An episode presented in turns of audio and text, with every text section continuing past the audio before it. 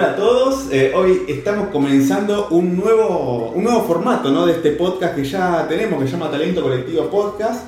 Y vamos a empezar a hacerlo de, una manera un poquito distinta, ¿no? Con un poquito más eh, de luz, un poquito donde nos veamos las caras. Y bueno, Pau, ¿vos cómo estás? ¿Cómo estás para este nuevo comienzo en donde vamos a empezar este Talento Colectivo Podcast, eh, bueno, 2.0, como quien dice? Bien, bien, muy bien, por suerte, muy bien, Tomás. La verdad que contenta, bueno, porque es un formato nuevo y siempre inaugurar algo da un poquitito de nervios, pero aparte con mucha, con mucha motivación, ¿no? Mucho entusiasmo por, por ver qué repercusión tiene, por, bueno, ver qué, no sé, qué va surgiendo de, este, de, estos nuevos encuentros y, bueno, acá dándole para adelante para que eh, este, podamos hacer esto que nos, nos, gusta tanto, ¿no? Esto que nos entusiasma tanto. les contamos eh, que vamos a tener tres, tres, eh, tres momentos.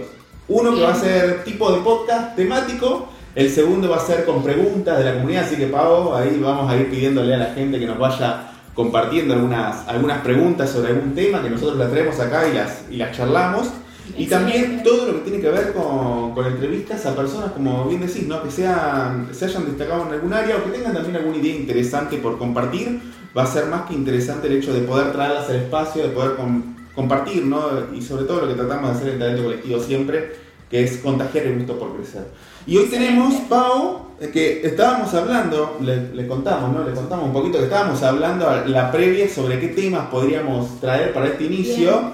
Y, vos me comentaste que tenías uno que a vos te gustaba mucho y que te gustaría empezar con ese, así que te voy a dejar a vos de que lo presentes, a ver de qué vamos a hablar en este nuevo inicio.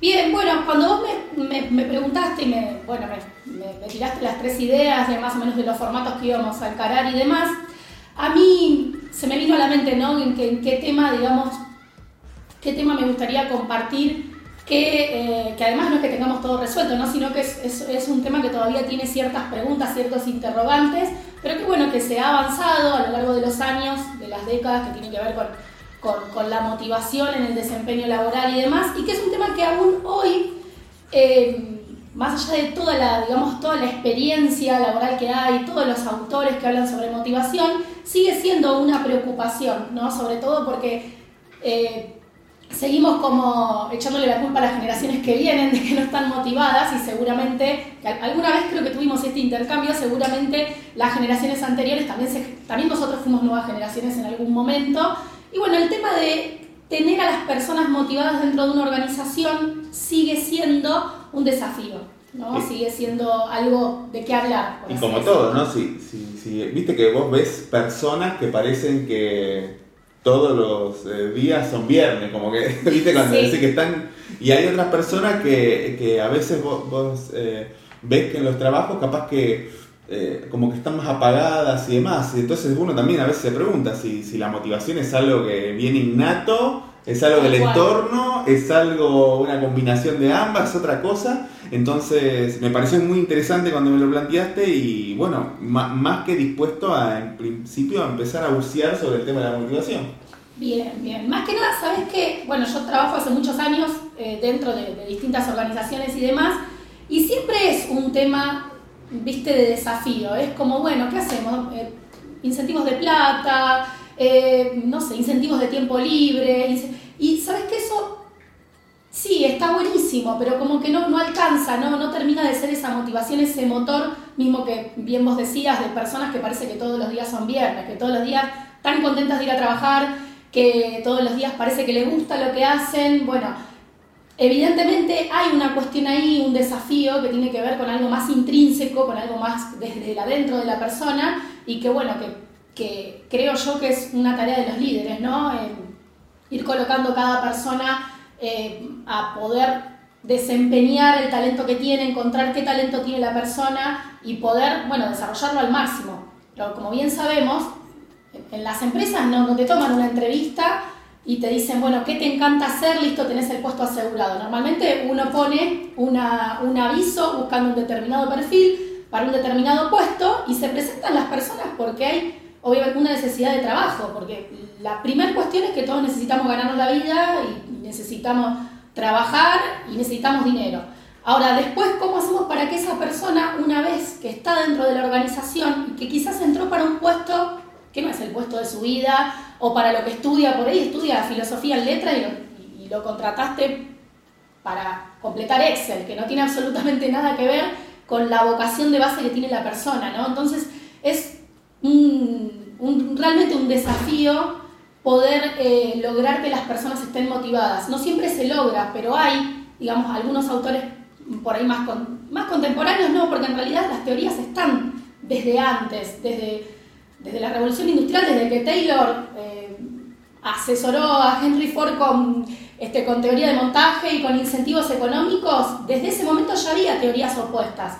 Nada más que, obviamente, como la teoría que tenía que ver con el dinero, con la plata, en ese momento funcionaba, por supuesto que como daba resultado, a las teorías que iban más por el ambiente laboral, eh, porque la persona se sienta realizada, bueno, como que no se le daba, no fueron conocidas, no había, no, no, no tuvieron trascendencia en ese momento. Que se fueron popularizando después. Yo me acuerdo de, esta, de este estudio en la fábrica de Hawthorne donde le proponían a las personas, un grupo de investigadores, hacer un análisis sobre la productividad, llegaban a la planta, les avisaban a los operarios, mira, vamos a hacer un estudio de productividad y no les decían qué iban a hacer. Entonces, con la, directiva le decía, bueno, lo que vamos a hacer ahora en la planta va a ser subirles un poco el nivel de iluminación de la planta, a ver si así producen más.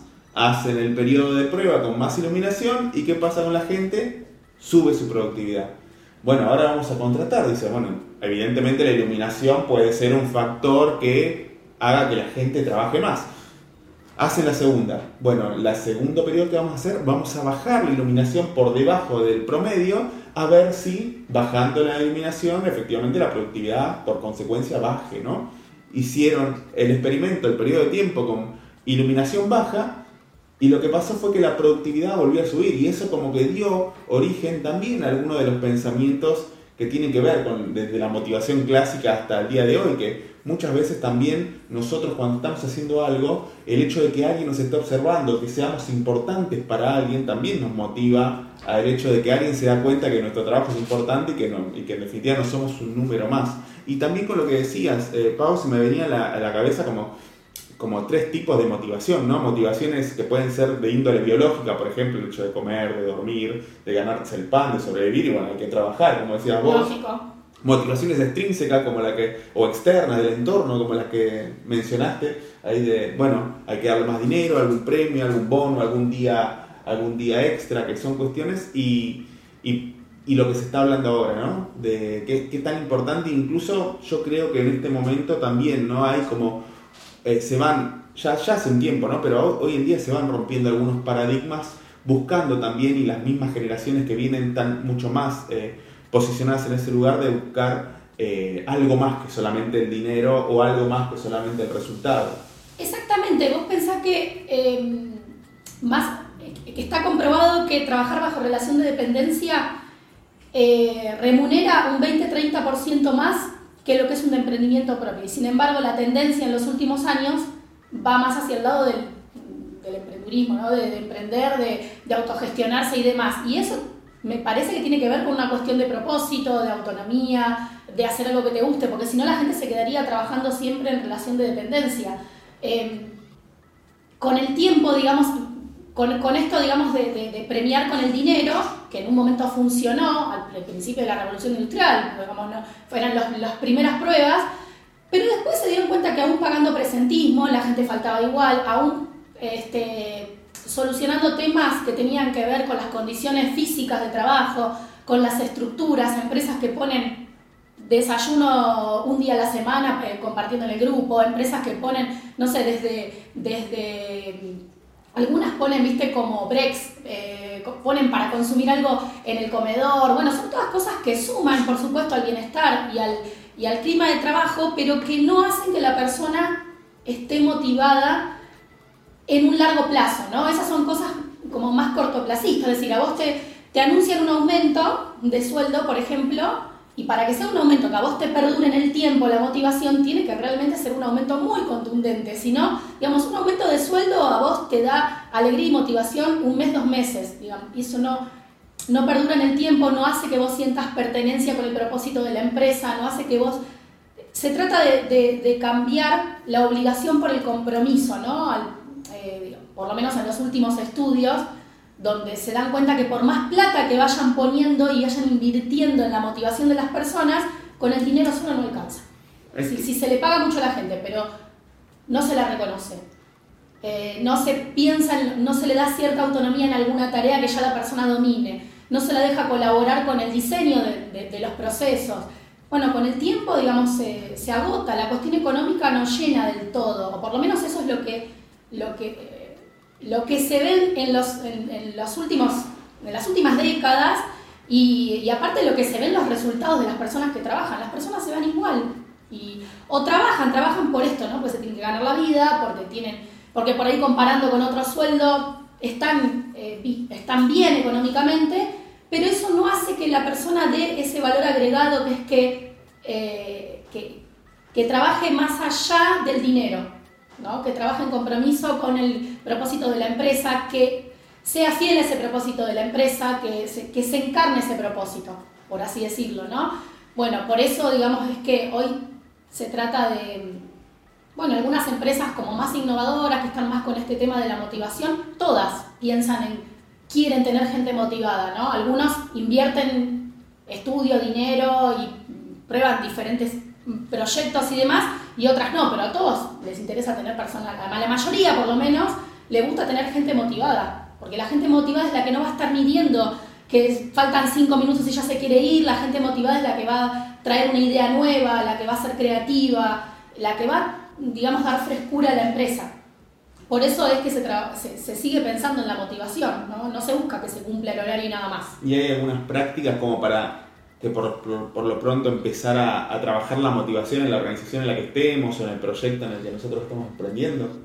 Bueno, em, hay varios autores, pero a mí me gusta, o sea, me gustó mucho un autor que es un, bueno, un autor conferencista, eh, periodista estadounidense que se llama Daniel Pink, que tiene eh, algunos, eh, bueno, algunos artículos y demás, pero aparte tiene un, un libro que se llama eh, la verdad de lo que realmente nos motiva o algo así es la traducción, donde él, digamos, plantea esto, plantea que las cuestiones económicas son cuestiones de necesidad, que, o sea, que son cuestiones que tienen que estar resueltas para que nosotros podamos recién ahí pensar en la motivación. Con esto, ¿qué, quiere decir él? Él lo explica, bueno, en, en su libro y en ciertas conferencias lo explica bien en detalle, pero algo así como que por supuesto que si la persona no está bien paga o el dinero no le alcanza, va a ser muy difícil que nosotros eh, trabajemos en la motivación, pero que eso, que esté bien paga y que tenga buenas condiciones de trabajo, no significa que la motive. Es decir, eso tiene que estar saldado para poder recién ahí pensar en, cómo motivarlas. Y él habla de tres, como de tres pilares, ¿no? Habla, bueno, hace todo un detalle, un estudio y muestra eh, investigaciones y demás, pero habla de tres cuestiones que son como las que él detectó que son pilares, que habla de la autonomía, la maestría y el propósito, que tienen que ver con la autonomía, con que la persona, que esto no significa que la persona no tenga que rendir, eh, em, bueno, informes, eh, que no tenga que, que consultar cómo hacer tal o cual cosa, significa que la persona pueda tener cierta autonomía para presentar rediseños del trabajo que hace, para que tenga la libertad de probar cosas, para que tenga libertad de de crear algo que tenga que ver con su función o que incluso tenga la libertad de proponer eh, bueno, eh, ideas nuevas que por ahí ni siquiera tengan que ver con su puesto pero que sean escuchadas. Digamos, está comprobado, y en, vos que trabajas mucho sobre el liderazgo, eh, en, los tipos de liderazgo y demás, que cuando una persona ya tiene cierto manejo de, de su área, de su trabajo, estar continuamente encima de esa persona o, o controlándole el trabajo sin que pueda tener cierta autonomía, incluso no solamente que la paga, sino que le, le, anula cierta creatividad, con lo cual él dice que la autonomía es una cuestión eh, que a la persona le hace sentir, que cambia el, eh, el, paradigma de la obligación y la transforma en compromiso, ¿no? que tiene autoridad para autogestionarse. Claro, como que la, yo, yo, lo veo de esta manera, ¿no? como que la supervisión lleva a la obediencia, pero la autonomía lleva en este caso al compromiso, ¿no? De alguna manera como un poquito más... Y aparte, eh, en este punto el hecho de poder tener la posibilidad de liderar procesos o, dentro de las tareas y siguiendo los objetivos, también eh, eh, la persona tiene la posibilidad de, ser más creativa, de poder de alguna manera... Hoy en día yo creo que también venimos de una, de una época en donde se castiga mucho el hecho de, el error o se pondera mucho el hecho de los resultados a corto plazo, ¿no? A, hacerla bien. Entonces, muchas veces la gente, tendemos, y me incluyo, ¿no? a, evitar equivocarse, ¿no? y, esa, y, esa, y esa cuestión de evitar equivocarse también va, va limitando algunas cuestiones que tienen que ver con el ámbito creativo, con el ámbito de descubrir muchas cosas que podemos hacer y no lo sabemos. Y esas cosas eh, incluso nos, nos eh, desarrollarían mucho más la posibilidad de ver con otros ojos la tarea que se nos asigna. Y bueno, Pau, ya tenemos entonces la autonomía Vamos, dijiste dos más, maestría y propósito. ¿Qué sería la maestría? Bueno, bueno, maestría dice dominio, ¿no? Que cada persona pueda trabajar en el, bueno, tiene que ver con sacar el talento de, cada persona en lo que es bueno y que pueda desarrollarse en esa área, ¿no? Que pueda tener cierto expertise, por así decirlo, ¿no? Si la persona trabaja dentro de la organización en algo en lo que realmente es bueno, que pueda realmente hacerse especialista y pueda o sea, tener autonomía también tiene que ver con eso, ¿no? Que pueda, al tener autonomía puede desarrollar eh, cierta, cierto dominio de lo que hace en el cual, digamos, le permita, bueno, esto de rediseñar, eh, poder lucirse en el rol que ocupa, y eso también tiene que ver con el liderazgo, porque los líderes, bueno, en, parte hacemos eso, ¿no? tratamos de ver eh, qué talento tiene cada persona para que pueda, digamos, lucirse. ¿Para qué vamos a poner una persona que es completamente eh, comercial o que le encanta charlar con la gente en un trabajo completamente solitario?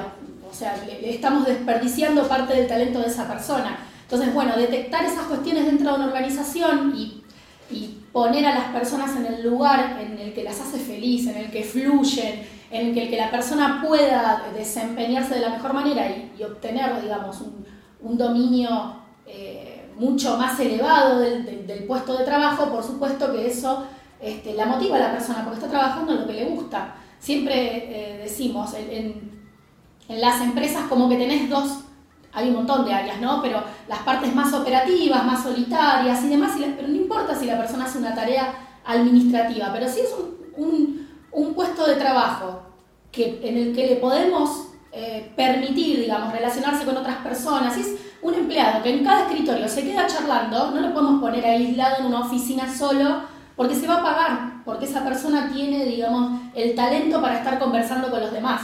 Y al revés, si es una persona que no le gusta, digamos, que le decís sola y se está escondiendo porque es vergonzosa, porque le gusta trabajar en soledad, porque se concentra más y está sola, bueno, darle alguna tarea un poco más individual o que tenga menos intercambio con, otras personas, le va a permitir seguramente eh, eh, trabajar eh, con, un dominio más específico, lucirse más en la tarea que hace y demás. Muchas veces es como que a veces en las organizaciones nos encaprichamos con que la persona ocupe el puesto y lo vemos que anda, viste, haciendo otras cosas. O sea, cumple la tarea como en lo mínimo y después está haciendo otras cosas que no tienen nada que ver con su tarea. Estamos acostumbrados a que el hobby está por fuera del trabajo, como que en muchos casos hacemos lo que nos gusta fuera del horario de trabajo y tendríamos que poder encomunar eso, tendríamos que poder que lo que nos gusta hacer esté dentro del lugar donde trabajamos. Y por supuesto eso nos, nos traería una persona más motivada. Tomo esto que, que decías de, del rol del conductor de equipo, ¿no? Porque también, ¿no? Esto, más allá de establecer objetivos, más allá de dar seguimiento a las cosas, más allá de ser el capaz que el que tiene la responsabilidad de, decidir sobre algunas cosas que, la gente que está a su cargo no tiene, el hecho de ir descubriendo también este tipo de deseos, ese tipo de... ¿Viste? No hay que ignorar esas cosas porque los deseos son también la fuente del poder, poder de la gente, ¿no? Y en este sentido eh, cuando uno puede también ir desarrollando maestría o ir desarrollando dominio en aquellas cosas incluso que le importan, eh, cuánto más comprometido va a encontrar con ese espacio que, tiene, ¿no? Si ya uno tiene la libertad para ejercer eh, liderazgo sobre las tareas o procesos que se le asignan. Y además también tiene la posibilidad de crecer en aquellas cosas que le importan, eh, creo que son dos palancas muy fuertes del compromiso o por lo pronto esta motivación que estamos, estamos hablando. Entonces tenemos hasta acá dos cosas, autonomía y maestría. Y tenemos la tercera, propósito. Bueno, el, propósito tiene que ver con, según lo que plantea este autor, ¿no? Tiene que ver con poder eh, encomunar a las personas que tenemos trabajando en un propósito que sea superador de la tarea que la persona hace, ¿no? Em, más allá de que por ahí la persona tiene la función de vender o de, liquidar sueldos o de, no importa, o de, no sé, hacer el diseño gráfico de esa empresa, tiene que estar conectado con el propósito más profundo que tiene la empresa, que está colaborando a, algo que lo excede, que tiene que ver más con el equipo, que tiene que ver más con la trascendencia, que tiene que ver eh, con esa empresa, ¿no? Muchas veces vieron, en las empresas está en la web la misión y la visión, pero vos le preguntás a un empleado, no tiene la más pálida idea de... Al que contrata. Claro, ¿no? el que contrata no tiene la más pálida idea porque en realidad está escrito para la página web o para la declaración de esa empresa, para el manual, pero en realidad no hay clima eh, de, transmitir esa, esa misión y, puede ser desde lo más pequeño. Es decir, si la persona siente que aparte de hacer su, su tarea particular está contribuyendo a algo más profundo, más trascendente que su propia tarea, eh, se logra cierta fidelidad, o, por lo menos en la mayoría de los casos cuando se logra fidelidad, y está comprobado, ¿sabes dónde? En las ONG, en las fundaciones. En las fundaciones, en las ONG, muchas veces el sueldo es mucho más bajo que en una empresa, digamos que en una corporación. Sin embargo, ese, ese propósito está mucho más claro. Uno siente que está colaborando con algo que trasciende, ¿no? Si trabajo, no sé, en fundaciones huésped, que, que trabaja, digamos, con, con, lo que es HIV, con SIDA y demás, hay muchísimas, no sé, personas de relaciones públicas, administración, gente que vende, digamos, la suscripción, que siente que está colaborando con algo que trasciende, no es solamente el sueldo que se va a llevar y la tarea bien hecha. Igual con, con Greenpeace, con, o sea, con cualquier fundación, no ni hablar de fundaciones de, de ayuda, eh, no sé, comunitaria, son trabajos remunerados, por ahí mucho menos eh, importantes las remuneraciones que en una corporación, sin embargo la gente tiene un compromiso, una fidelidad con el proyecto de trabajo que hay detrás, ¿no? De, detrás de ese pequeño puesto. Y eso está como a veces invisibilizado en las empresas. Eh, ya te digo, hay, empresas donde realmente eh, está la visión, la misión en la web y no lo saben ni, los gerentes de la empresa, saben la misión y la visión. O cómo eso se pone en práctica dentro de la, organización. Eh, a mí se me viene e, este ejemplo que siempre cuenta un amigo, un amigo nuestro que, también comparte mucho en talento colectivo, que es Alfredo Ortellado, gran coach y mejor persona todavía que él siempre cuenta, ¿no? Que cuando Estados Unidos estaba en este proyecto de la NASA de llevar a un hombre a la Luna, eh, bueno, Kennedy se, se, acercaba, había a Cabo Cañaveral y había una persona que estaba limpiando la plataforma, ¿no? Y entonces, no sé si es real o no, pero al fin y al cabo es una historia muy, muy conocida, el, hecho de preguntarle a esta persona, ¿y usted qué está haciendo acá? Estoy ayudando a poner un hombre en la luna, ¿no? Entonces como esa perspectiva de lo que hacemos tiene quizás un, un halo, un halo mucho más grande que la tarea en sí o algo más grande que nosotros en sí, también puede conllevar un, compromiso mucho mayor con lo que estamos haciendo. Y muchas empresas, organizaciones, capaz que lo tienen eh, eh, descrito como decís, pero a veces eh, el hecho de, a veces incluso no, no, no la, la, misma organización no cree que esté trabajando por algo más que vender un producto. ¿no? Hay empresas que desde que vos entras a trabajar y tengo el ejemplo de una en la que yo trabajé, que desde que vos entrás ya en la capacitación inicial está claro el propósito y después vos vas a trabajar todos los días y de alguna manera está en el ambiente el propósito. Y hay empresas donde no, realmente uno ni sabe, la primera vez que lo lee es porque entró a la página web y entró de casualidad, visión, visión y lo vio. Con lo cual, y, esto puede ser, puede ser muy útil, eh, nosotros que tenemos mucho contacto, que por ahí nos sigue mucha gente que tiene que ver con con los emprendedores, que esto no hace falta que sea una corporación grande para que se sienta o para que se pueda transmitir.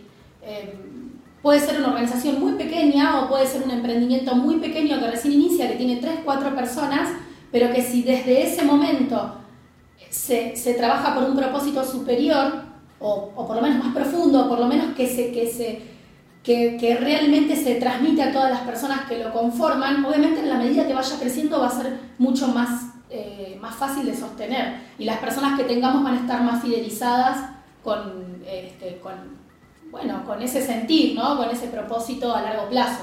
que imagínate que esto va mucho más allá del dinero.